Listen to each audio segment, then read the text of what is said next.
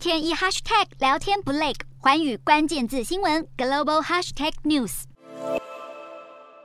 日本第七波新冠疫情爆发规模远胜于以往，全日本在十号单日新增超过二十五万例，写下疫情出现以来的最高纪录。东京都单日新增三万四千多例，虽然看似有稍微趋缓，但其他二十多个都道府县都创下单日确诊新高。日本政府目前敲定最快在十月开打次世代疫苗。根据莫德纳药厂资料，次世代疫苗和第一代相比，增加了两倍的 Omicron 抗体。能够更加有效抵御 BA. 点五变种株。值得注意的是，就算疫情严峻，日本的观光业还是持续回温。观光厅统计，这个月入境日本的观光旅客已经攀升到单日平均大约三百一十人。目前看来，为时已久的新冠疫情慢慢不再能够阻挡人们想出游的心情。